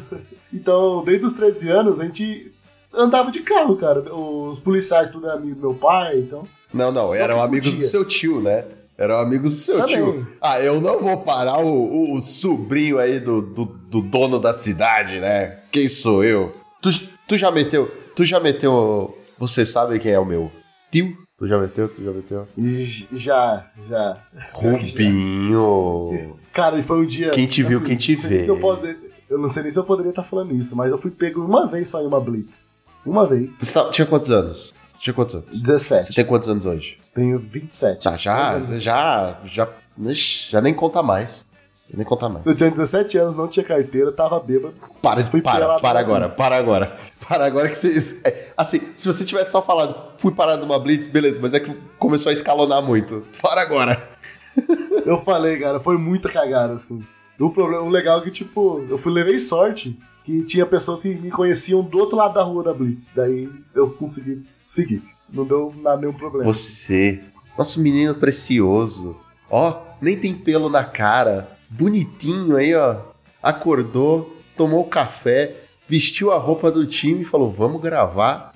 Já foi um mau elemento. Ah, pra você ver. Igual eu falei, cara, cidade pequena, não tem essa não, mano. Quase sem lei lá, praticamente. Eu aprendi a usar cinto em Curitiba, pra você ter noção. Até os, até meus 20 anos de idade eu não usava cinto no carro. Cinto de Meu segurança. Deus. Cara, eu tô vivo aqui e não sei porquê. Eu não tô ouvindo Um isso. sobrevivente. Meu Deus, meu The Deus. Boy Who Lived. É um guerreiro. É um guerreiro. Mas é, dos, dos 13 aos 20 anos de idade até, assim, eu não... Cara, tem muita história da, da Lédia Moreira que eu- se eu contar vocês não acreditariam, assim, então... A gente vai fazer um especial Rubinho. Se contar, você não vai acreditar. Putz, vocês lembram desse programa? Era da TV Eu Cultura. baixar do SBT. TV Cultura. TV Cultura. TV Cultura. Cultura. Seu, como é que era o nome? É de onde vem, né? De onde vem? Ah, sim, que é uma menininha com... Isso, isso, isso. Que, que ela falou assim, mas mãe, da onde é que vem? Era, era tipo o Zequinha, tá ligado? Tipo o Zequinha. Mas mãe, da onde vem o, o, o plástico? Ah, filha, vem da o plástico fala com ela. Isso, isso, mas tem tipo todo um rolê. A mãe fala assim: ah, ela, ele vem da, da fábrica. Ai, mas como é que é feito? Ai, não sei. Aí o, aí o plástico começa a falar com ela. Aí ela explica pra mãe, e a mãe, nossa, onde você aprendeu tudo isso? Aí ela, se eu te contar, você não vai acreditar. É muito bizarro, é muito O bizarro. pior é que me prendia, mano. Eu assistia todos. Eu também, é mesmo porque não tinha nada pra, pra fazer na nossa época, né? Assim, tipo, em relação à TV. Eu lembro que, é, é- olha só que bizarro. Quando eu ia pra, pro Guarujá, pra praia do Guarujá, quando eu era mais novo, eu tinha uma noção muito diferente do que é televisão. Porque, por exemplo, na minha casa tinha TV, esses net e etc, né? E quando eu ia pra praia, não tinha. Tipo, era a casa da família, não tinha porque ter, só tem antena. Então, eu achava. Deu, deu uma travada aqui, vocês estão paralisados. Joaquim, você está entre nós ainda? que Vocês não estão me ouvindo. E agora caiu. Agora Ué, já eu não era. caí, não. No tô meio da aqui, história. Eu tô te ouvindo. Oi, Eu tô- aí, ué, voltou. É porque pra- vocês tinham travado pra pai, mim, lá. e eu acho que vocês ficaram sem me ouvir. Não, a gente tava te ouvindo Ah, tá, normal. então não aconteceu nada, só a imagem. Ok, ok. é isso. São 8 da manhã de um domingo, tá? A gente tá cansado, então né, eu vou só seguir a história. Ah, O que, que eu tava falando? Ah, eu tô com perda de memória, tem que dar um jeito nisso, tem que no. Na praia que tem Isso, não isso. tinha. Então, então, assim, eu achava que a praia, todo mundo, em todos os lugares da praia ali, da cidade praia, só tinham acesso a Globo, TV Cultura e um terceiro canal aleatório, tipo, que passava filme de madrugada, sabe? Pra mim era isso. Onde fosse, eu achava que as pessoas só assistiam isso na TV. Eu achava bizarro. Eu falava assim, nossa, gente, por que, que eles não, não têm Cartoon Network, por exemplo, tá ligado? Eu, eu só assistia Cartoon Network quando eu ia na casa dos, dos amiguinhos meus lá que tinha TV net, claro. É que você tava ocupado bebendo e dirigindo, né? Então não dava tempo de ficar vendo televisão. Mas eu, eu ia de carro pra, pra casa do amigo, né? ah, que ótimo, que ótimo. E você, Joaquim? Tá tão quietinho, fala um pouquinho da sua infância. Dormiu agora. Não, agora não é possível. Travou o áudio. Joaquim? Ou eu tinha saído Agora a gente não tá te ouvindo mesmo. Ah, Na hora que a gente chama ele, ele É, não tá é. aí. Mas eu tava ouvindo você. olha, não é porque é sem pauta que você pode fazer a moda caralho, não. Eu ainda preciso pegar o café, que não deu tempo, vocês me convocaram antes. Tu falou que tava bebendo aí a segunda É, então, golada. Acabou meu café, preciso pegar mais. Então vai lá pegar mais.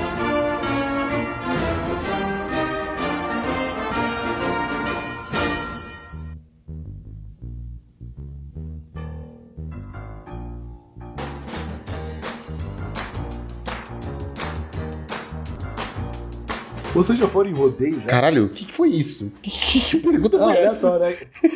Não, eu nunca É que fui. minha mãe. Nunca fui num É que rodeio. minha mãe mandou mensagem aqui, mostrando, mandando umas fotos que tá tendo rodeio lá na minha cidade, em Natal. Não, cara, nunca fui num rodeio, não. Cara, é legal, é legal. É uma festa, é a festa do ano, assim. Quem mora em cidade pequena, é o que a gente espera pra se divertir. Tipo, pô, rodeio da cidade, velho. Bora. É o que a gente ficou o ano inteiro esperando. Mas, mas- mas o rodeio é tipo festa junina? É tipo uma festa junina? Cara, é uma festa grande, que daí tem a montaria, né? Questão de dos peão lá em cima de boi, de cavalo. Daí tem esse campeonato. E além disso tem. Daí vai ter um parquinho de diversão, aqueles negócios, aqueles brinquedos que bem duvidoso, de procedência duvidosa, que pode ser que um parafuso solte e você morra. Nunca aconteceu. Mas você tá falando do Hop Harry? Mas você tá falando do Hop Harry ou de qualquer outro parque baixa Não, é, aquele- é aqueles parques que é móvel, sabe? Que vai em cima do caminhão ele monta na hora. É, é aqueles parques. E tem show sertanejo. Daí você tem um monte de shows, assim. E era o que a galera espera. Esse cidade do interior, tá ligado? Daí tá tendo lá agora, minha mãe mandou foto de ontem. Como é que foi? Caraca, agora eu só consegui lembrar daquela música. Hoje é dia de rodeio. Põe, né? Festa de interior. Eu não, eu não lembro o nome dela. Eu não lembro. É alegria de. País inteiro. Isso. Na, na, na, Agora eu esqueci o resto. Alô, Alô, galera de cowboy. Alô, galera. Alô, galera de peão. Quem gosta de Quem gosta de rodeio, bate, Pode. pode, come. Aí. tchan, tchan. Caraca. Alô,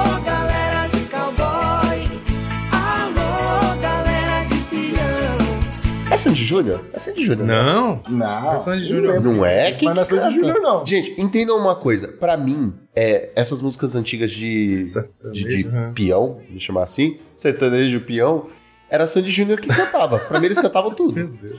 Mano, os- era Sandy Júnior pra mim, assim, ia de festa de rodeio a Cavaleiro do Zodíaco, passando por Pokémon e Digimon. Pra mim, eles cantavam tudo, sei Cavaleiro do Zodíaco era esse? Eu acho que o, Ah, eu já não sei. eu acho. Não, não, era, acho que era balão mágico. Porque tem aquela. Tem sempre alguém no cosmo ajudando o cavaleiro a vencer. E só um vencedor Não, pode. não é Júnior. Não, não é, né? É, é é balão mágico. Eu acho que era balão mágico, cara. Porque também tinha o do. Eu só lembro da música do Pegasus Fantasy. Não, essa é a abertura, mas é do. É da banda brasileira lá que canta. É, metal? Não. Eu não sei o que ela canta.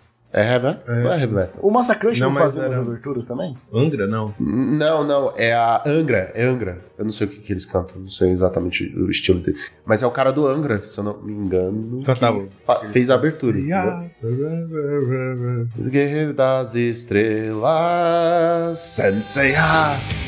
Por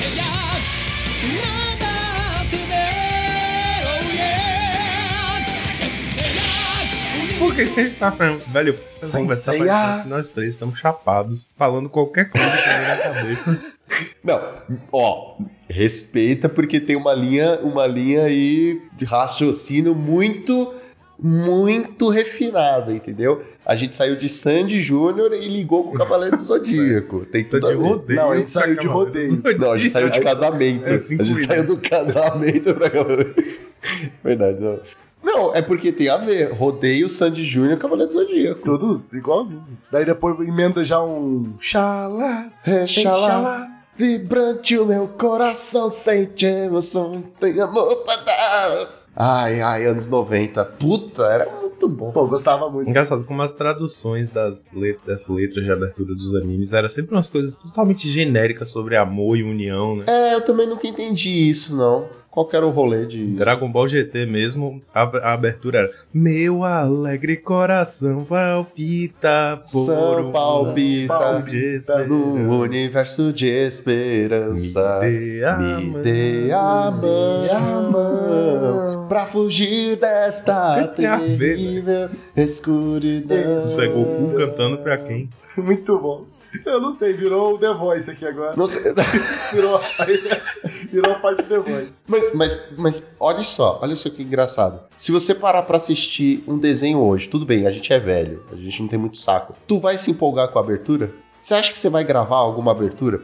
É muito difícil, os desenhos tinham uma abertura muito marcante. Ó, a, abertura marcante. A história começou quando um relógio esquisito grudou no pulso dele, vinculado ao infinito. Agora tem poderes e com ele faz bonito. É o Ben 10, Ah, eu Ben Ben 10. Ben 10, porra. Ah, eu não assisti bem 10. Não eu não assisti, ah, Ben porra, 10. Ben 10 era muito bom, cara. Ben 10 era muito bom. Eu conheço as referências do Ben 10, mas eu não, eu não assisti Ben 10. Inuyasha. Eu não acho assistir, mas eu não lembro da abertura. O Inuyasha era Quero cruzar o mundo, caminhar, nananana. Séculos passam num segundo do sonho. Ah, a gente vai colocar aí pra vocês. Quero mudar o mundo, cruzar os céus e nada temer. Séculos passam num segundo, no brilho Tem uma, uma abertura muito boa também que me marcou muito, foi do Digimon. A da primeira Di- di- é, é, Digimon. geração. Di- di- Digimon. É a Angélica que canta. Era era a Angélica que cantava. Tá vendo? Tá vendo por que eu achei que tudo era Sandy Júnior? Angélica tava cantando a abertura de Digimon. O que, que ela tem a ver com a porra do, do desenho? Passava no programa Vocês já viram o clipe? já. Isso, mas vocês já viram? O clipe da Angélica. Da Angélica cantando. É maravilhoso. Parece que ela tá chapada. Que ela fica. Eu vou pesquisar Mano, pesqui... não, pesquisa agora. Pesquisa agora pra ter o seu react. Põe assim, Angélica, é, abertura de Digimon. Mano, ela tá vestida como uma, uma das personagens. Eu, eu falando não vai transparecer. Quem, quem puder. Achei. Ela tá vestida como uma das personagens. E ela começa. Tem que não ser. E, mano, assiste. Assiste aí, Rubinho. Vamos acompanhar o Rubinho reagindo. Você conhece essa, não conhece o. Conheço. Mas dela, dela Sim, dançando. Você me mandou, não tem muito, Muito, tempo. não. mano, é muito bom. Eu não sei por que a gente falou sobre isso. Aí você falou, velho, e o clipe você já viu? Não, aí fui ver. Caralho, que loucura é essa? É porque relembrar é viver, né? Eu até vou rever aqui junto com o Rubens, só pra dar risada junto com ele. Cara, a cara de Não é incrédulo possível, velho. tá muito boa, né? Não parece que ela tá chapadona?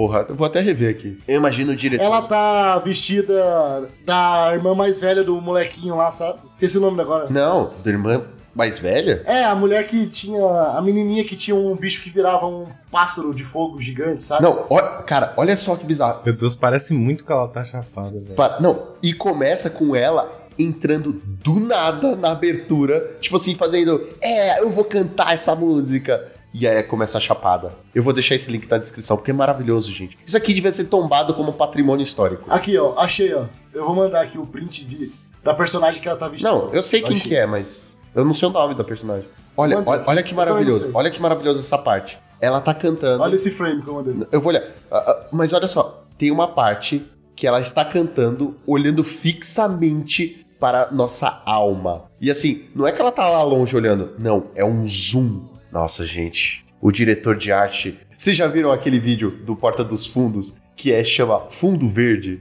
Vocês já viram esse vídeo? Não. Você, Joaquim, nunca. Não, não. Vocês não vão ser meus amigos até. Ah, não. Pera aí, eu vou mandar. Acho que eu não, não, não, se não. É o do Just Do It? Não, não, não, não, não, não, não, não. Fundo Verde do Porta dos Fundos. Ah, eu acho que eu já vi sim. Eu vou mandar pra O vocês. Cara com a roupa. com o Gregório. Não, não basta ser do Porta, tem que ser com o Gregório. Chroma. Eu Vou mandar aqui.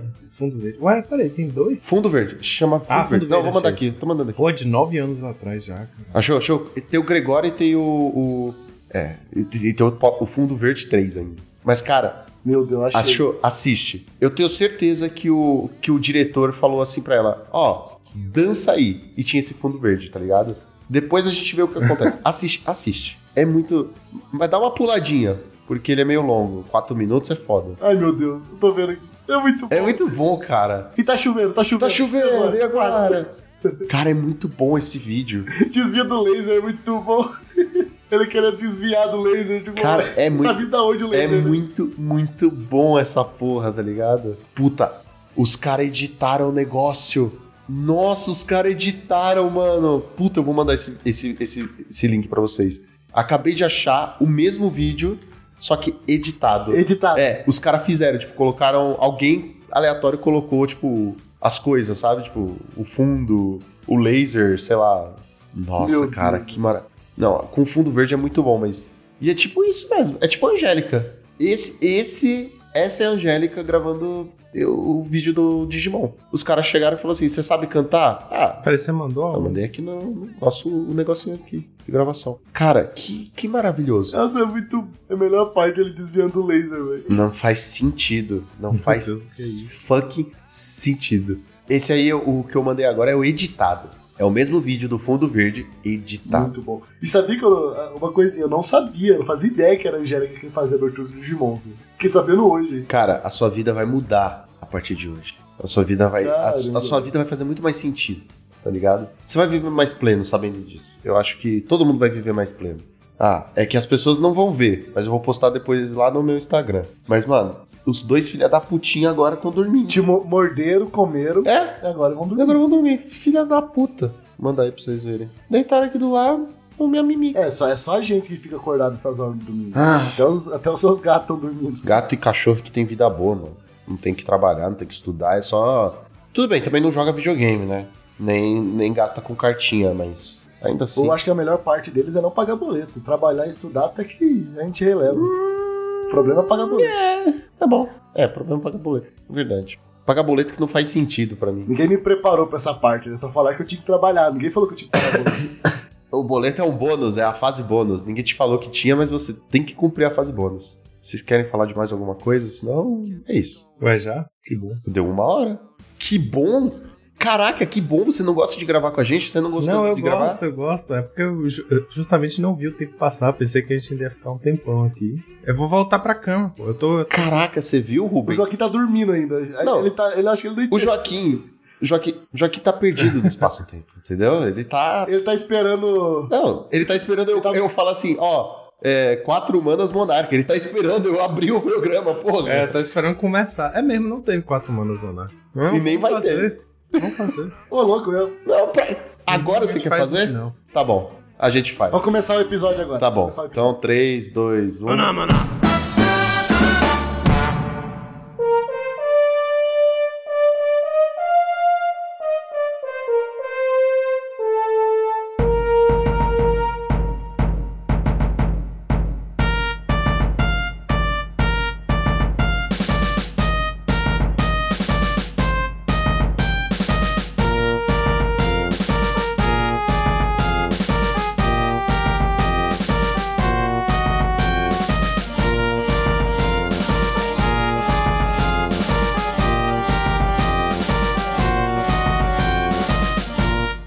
podcast foi editado por Monarchs MTG Produções.